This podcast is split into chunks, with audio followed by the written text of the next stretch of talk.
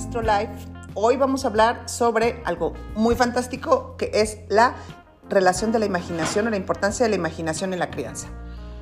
Hola, somos Gina y Ceci y somos especialistas en educación y crianza con filosofía para niños, niñas y adolescentes. Y el, bueno, pues ya Ceci nos está comentando, el tema de hoy nos apasiona, es la imaginación. Y vamos a explorar por qué, pensamos, qué ideas tenemos acerca de la imaginación, qué utilidad creemos que tiene. Y, y si fuera importante, en caso que lleguemos a, esa conclusión, ¿cómo fomentarla? ¿No? Es que es un tema que es muy como underdog, pues, ¿no? O sea, ha sido muy mal mirado, muy maltratada la pobre imaginación y cada vez que más investigamos y nos relacionamos con el concepto, más fascinación y más vínculos le encontramos con esta perspectiva de crianza. Y lo primero es, pues, partamos de qué es imaginar. ¿Qué es? ¿Qué ¿Para es? qué? O sea, ¿para qué empezamos por otro lado si no es por clarificar? Por imaginación vamos a entender una capacidad de abstraer, de generar imágenes en nuestra mente. Y como están en nuestra mente y somos nosotros quienes las estamos generando, las podemos manipular, cambiar en su función, en su estructura, en sus componentes, eh, en su utilidad. O sea, tú puedes hacer lo que tú quieras con esa idea que estás, esa representación que estás generando en tu mente. Entonces, es esta posibilidad de creación, de crear imágenes, de crear representaciones libremente, aunque siempre con un referente de realidad. O sea, no podemos imaginar algo que no conozcamos. Así y ahí es. le vamos a entrar más adelante de qué podemos hacer con esto. Pero además nos permite crear relaciones entre ideas, crear relaciones entre eventos. O sea, esta parte de unir los puntos de, ah, mira, esto se vincula con esto y se vincula con acá, buscar alternativas, buscar soluciones. La imaginación es esta operación mental, digamos, que nos permite movernos todo el tiempo. Y entonces ahí empieza el primer spoiler alert de qué pasa si no la desarrollamos o qué pasa si la dejamos asociada a los años de infancia o la asociamos con eh, inmadurez. eh, Con características negativas Así incluso, ¿no? Como que de una personalidad pobre o una personalidad eh, soñadora, desconectada, así, o sea, horrible, ¿no? Eh, en este sentido, yo creo que también es muy importante reconocer, ponderar que la imaginación tiene un aporte muy grande que es el de ampliar nuestro entendimiento, es el de aplicar la intuición. Kant habla de la intuición. Y entonces, eh, el visualizar mundos posibles, el trascender tu realidad, lo que está aquí. Aquí te veo a ti y veo lo que está a mi alrededor, pero no voy más allá. La imaginación me saca de ese contexto y me lleva tan lejos que me permite comprender el mundo, o sea, me permite imaginar mundos posibles. La riqueza que tiene eso no, no puede ser que nos la perdamos y no puede ser que la despreciemos y la consideremos irrelevante. es un gran poder transformador en potencia, ¿no? Así O sea, en sí misma, ¿no? Pero es el- la semilla de la posibilidad de transformar. Todas estas personas que conocemos que dicen, "No, pues ya la cosa es así y ya, así es y se acabó, ¿no? Eh, han renunciado o han dejado en desuso su posibilidad de imaginar, porque además no es un talento con el que nazcas o no nazcas, es una, ah, una proceso o una actividad mental que todas y todos podemos desarrollar. Desafortunadamente muchos lo dejamos atrás en nuestra, en nuestra infancia porque Claro. se supone que es cuando te toca imaginar, pero el asunto es que esta mirada adultocéntrica de la que nos quejamos una y otra vez aquí, ¿no? esta página de confianza no variar. nos quejamos de algo y nos quejamos mucho de la mirada adultocéntrica, en general asocia esta habilidad o esta, este proceso mental a las infancias. Y como las infancias son percibidas como una edad que tiene menos valor, entonces la imaginación se va en este paquete. Sí, exacto. O sea, la, la imaginación está en el paquete de lo absurdo, de lo irracional, de lo que no lo es no productivo. aplicable. Exacto. No, no es este práctico, es inmaduro, es poco serio. Ay, por favor, concéntrese, soldado. Eh, evasivo de la realidad. O sea, una persona que imagina eh, puede ser incluso calificada como una persona fuera de la realidad, así como, ay, se desconecta y se va a su mundo feliz. Yo conozco a alguien así, ¿eh? ¿Sí? Sí. Yo también. Qué, qué raro. Qué raro que conocemos a alguien. Gaby.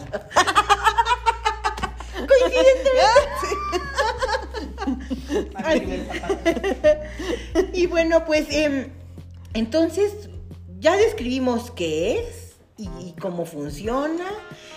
Y que es muy fantástica. Incluso teníamos una analogía que no, no quiero dejar de mencionar. Dice, eh, nuestra mente es como, como, el, como un camino Ah, sí. donde, por el que pasa una carreta. Y la rueda de la carreta deja un surco. Ese es el surco que dejan la- nuestras experiencias, nuestras vivencias. Van, van marcando nuestra mente y van definiendo maneras en que interpretamos el mundo. La imaginación lo que hace es hacernos patente, no solo existe este surco, podemos hacer más surcos, puede haber más formas de entender el mundo, puede haber más formas de interpretar la vida, puedes llegar por distintos caminos a distintos lugares que ni siquiera pensabas que existían. Entonces, wow, con la imaginación yo estoy inspirada. está muy asociada con la posibilidad de vivir, Gina. O sea, es que creo que cuando renuncias a la posibilidad, ahorita con todo eso que dices, cuando renuncias a la posibilidad de imaginar, renuncias parcialmente a vivir. ¿No? Porque entonces te quedas pues, como funcionando así, ¿no? Como cuando en automático, te, como, como, te máquina. Ajá, como La- maquinita una simple. máquina jamás va a hacer algo Un péndulo ahí. para la que no fue hecha. Ujú. Ya. Entonces, o sea, qué triste. Ahora, por ejemplo, pasas por una situación difícil en la vida, la imaginación te ayuda a salir adelante, porque te ayuda a visualizar que esto que estás viviendo hoy, que estás experimentando hoy, no es para siempre. Que hay otra forma de vivir, que hay otra forma, que sigue habiendo distintas formas de disfrutar la vida a pesar de esto que estés viviendo hoy. Entonces, o sea, eh, por donde la quieras ver, Sí. la imaginación tiene un aporte enorme para nosotros en el desarrollo de las personas, en el desarrollo humano. Es completamente apegado a la humanidad. O sea, sí es un ingrediente bien cañón de humanidad, Así ¿no? es, un rasgo. así es. Y, y hace rato también platicábamos que además la imaginación te permite, además de mm, algo que ahorita y que lo hemos hablado aquí en términos de la compasión, nos permite abstraer. Es decir, nos permite comprender. En lo caótico del mundo y de la vida, te permite comprender cosas y decir, a ver, esto va acá, esto va allá, esto tiene esta importancia, esto no. Y te permite comprender lo- la experiencia de los otros. Parcialmente a lo mejor, Claro. pero te permite Por lo menos intentarlo. tener el ejercicio de empatía, de compasión, de ponerte, si no en los zapatos, y poder comprender por lo que otro está atravesando. Y en ese sentido, aproximarte de mejores maneras. pues, Claro, ¿no? claro. Y, re- y vincularte con los otros de mejores maneras. Porque quien tiene como este, mutilada la posibilidad o automutilada la posibilidad de imaginar, la posibilidad de vincularse con otros desde lugares empáticos y generosos, pues está también bien complicada. Claro. ¿no? Y entonces, bueno, pues viendo la utilidad que tiene en el desarrollo del ser humano, la imaginación y todas las posibilidades que te abre, pues yo creo que sería muy pertinente hacer algunas sugerencias para promover la imaginación. ¿Cómo desarrollar la, la imaginación? Hemos, no hemos mencionado que la imaginación incluso es un criterio Ah, sí. del pensamiento creativo. O sea, cuando tú quieres desarrollar el pensamiento creativo, uno de los criterios que tienes que trabajar es justo la imaginación.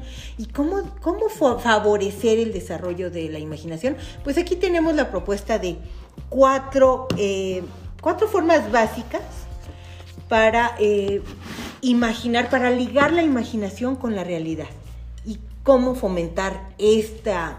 ¿Y cómo esta bajarlo eso a la crianza, no? Porque justamente el aporte de la imaginación en la crianza es esta posibilidad de, y jalando el- la analogía de la carreta, eh, encontrar otras maneras. Así es. Romper paradigmas aprendidos, romper creencias que no nos hemos dado la oportunidad de cuestionar, eh, proponer alternativas, proponer soluciones, imaginar relaciones posibles con nuestra familia, ¿no? O nuestro salón de clases. Si siempre nos han dicho, es que siempre es así. Y el ejemplo que voy a poner aquí es el más simple, el de los adolescentes. Ah, es que ya cuando llegue la adolescencia va a ser difícil. Sí. Ya nos lo dijeron y muchas personas actuamos de manera de en la que se vuelve eh, profecía autocumplida, esto va a ser difícil porque me dijeron que era difícil porque era difícil. Así es. ¿No? Y así lo enfrento, así lo interpreto y así lo vivo. Y si no, o sea, la, la imaginación les dice, ¿y si no son Yo, horrorosos? por ejemplo, ¿Y si lo estoy pasando muy lindos?" bien con mi adolescente. Yo también, Yo ¿no? soy muy feliz. Sí. Entonces, pues eh, lo que pasa es que también mucho del concepto en el que te basas de la adolescencia, pues te lleva a esa relación, ¿no? pero vamos, vamos a ver las cuatro Pero vamos a ver formas. estos cuatro puntos. El primero, pues, es el que tú mencionaste, ¿no?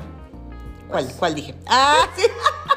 sí, ¿quién soy y qué hago aquí? Ya me acordé. Que todo lo que Ah, sí. imaginamos proviene Es que lo de dije algo. desde antes, entonces Ajá, te anticipas. yo voy en todo. Este, es la- exactamente. Todo lo que creamos en nuestra cabeza tiene una fuente de realidad, o sea, tiene un punto de realidad y un referente de realidad. Entonces, esto en vez de limitar, hay que entender que, o más bien hay que tomarlo del lado de, en la medida que acerquemos más estímulos, más información valiosa, más eh, eh, oportunidades, experiencias, retos, situaciones a niñas, niños y adolescentes, en esa medida van a tener como una mm, mayor cantidad de materia prima con la cual imaginar. Así es. Si siempre leen el mismo cuento, ven la misma película, comen los mismos nuggets, ¿no? Y van al mismo lugar, su posibilidad de elaborar es más, eh, eh, Más pobre, más, pobre, limitada. la neta, ¿no? Entonces, en cambio, si de repente es, vamos a otro parque, comemos otra fruta, eh, vemos otra película o la vemos en otro escenario, Y visitamos otros lugares Sí. y distintos O leemos museos. otras y cosas, hoy lo ¿no? que vamos a hacer es oír Sí. música. Y ahora lo que vamos a ver es cine y ahora vamos a ir al teatro. Entonces, eh, la gama de experiencias, el enriquecimiento de las experiencias y de la información de la que se hacen, nutre la posibilidad de contar con elementos imaginar. que van a combinar y que van a generar imágenes en su cabeza. Mucho más ricas. Crear alternativas, pues mucho más nutridas, ¿no? El segundo punto, eh, para, para, para vincular la realidad y la, y la imaginación, es estas ideas que ya generamos en nuestra cabeza. Se pueden combinar con información que poseemos. ¿Qué quiere decir esto? Por ejemplo, te cuento el cuento de la caperucita. Y te digo, había una vez una niña que vivía en el bosque y un día su mamá le dijo que le llevara panecillos a la abuelita y la niña emprendió el camino en el bosque. Tú, si tienes información relacionada con, incluso, ¿a qué huele el pan recién hecho? El, ¿Cómo es la canastita? Así es. El- en el bosque, ¿el bosque cómo es? ¿De qué vegetación encuentras en el bosque? ¿Cómo es la fauna y la flora en un bosque? ¿Cómo es el clima? ¿Cómo es el ambiente? a qué huele, Entonces, cómo, ajá, cómo se la siente, todo. experiencia que puedes generar, la- que puedes imaginar, enriquecida con lo que tú, la información que tú tienes acerca del bosque y las coníferas, puede enriquecer enormemente tu experiencia acerca del cuento de Caperucita, ¿sí? Igual sucede con la Revolución Francesa o con cualquier otro evento que tú eh, ligues esto que estás imaginando con conocimientos que ya posees. Y entonces eso se potencia. ¿Cuál es la recomendación? Pues ampliar justamente el campo de conocimiento de las niñas, niños y adolescentes, que experimenten más, que que conozcan cosas que no han visto, o sea, como que tengamos ese reto, que conozcan cosas que no han visto, porque eso potencia.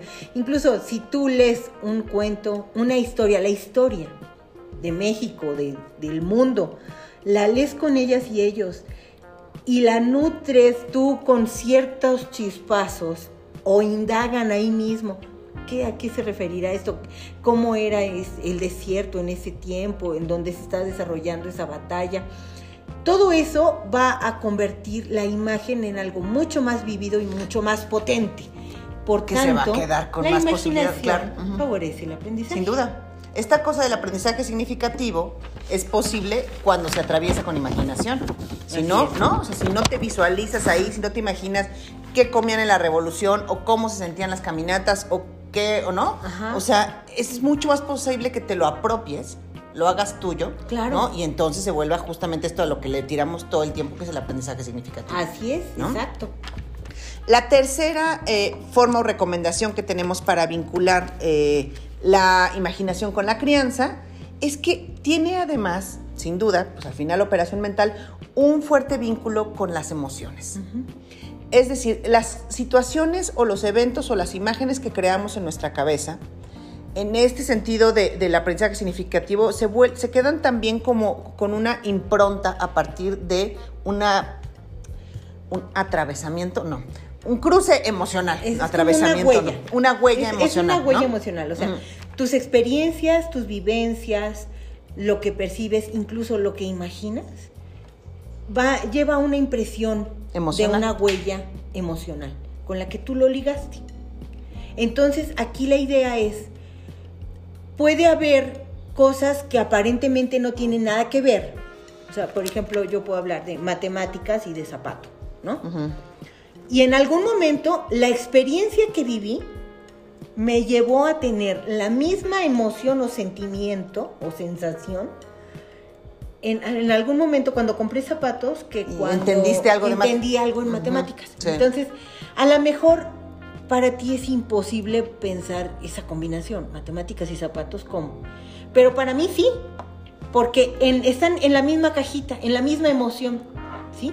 En el mismo sentimiento están ligados l- eh, la comprensión de un tema de matemáticas y la compra de unos zapatos, ¿no? Y entonces, cuando yo hago la combinación, que ya habíamos dicho que la imaginación es combinar elementos que ya conoces, Pero que no es- estaban es relacionados no antes. estaban relacionados, pero esa combinación que hoy viene a mi mente viene de esa experiencia, de, de esa huella emocional que tuvieron esos eventos. Es como una huella digital, o sea, Así como una es. huella personal de imaginación. Así es.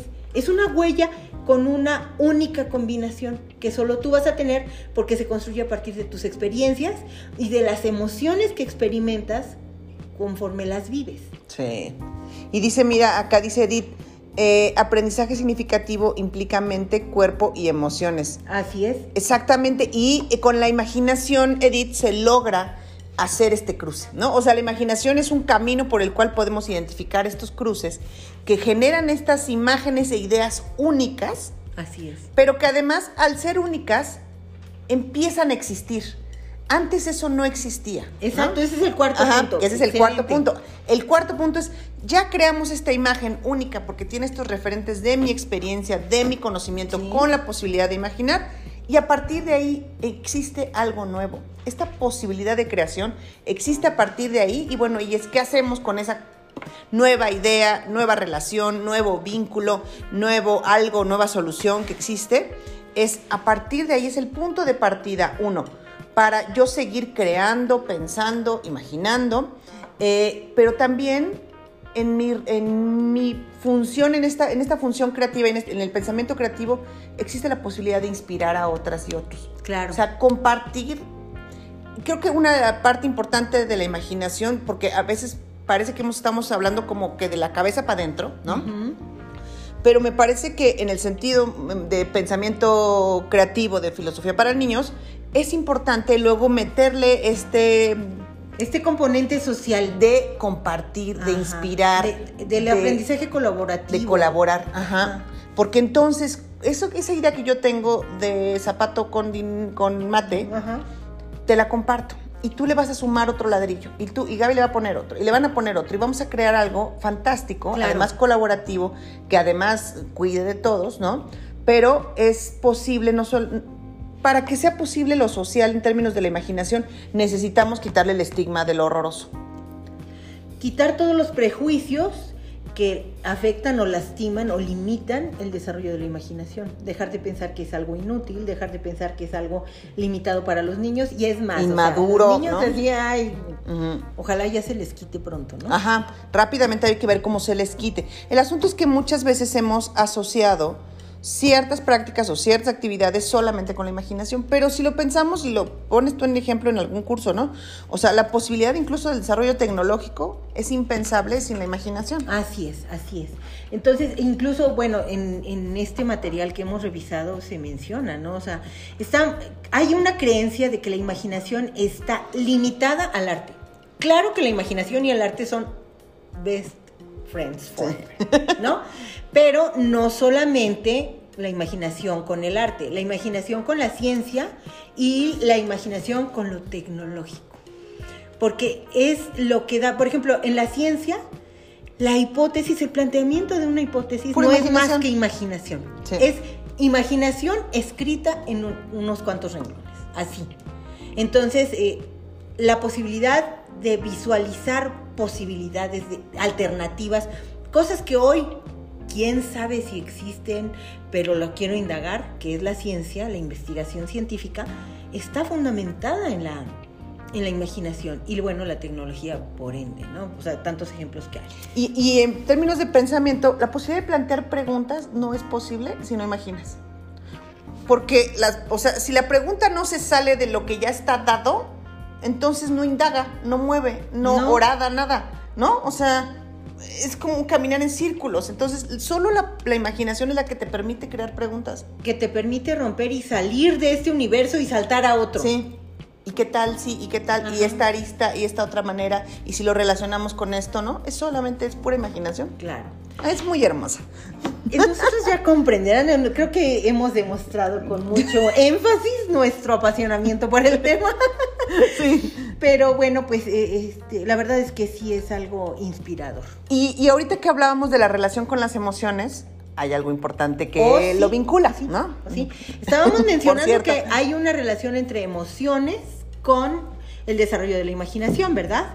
Bueno, pues eh, nosotros queremos invitarles al curso que vamos a iniciar el próximo miércoles, que se llama Educando las Emociones con Filosofía para Niños, Niñas y Adolescentes.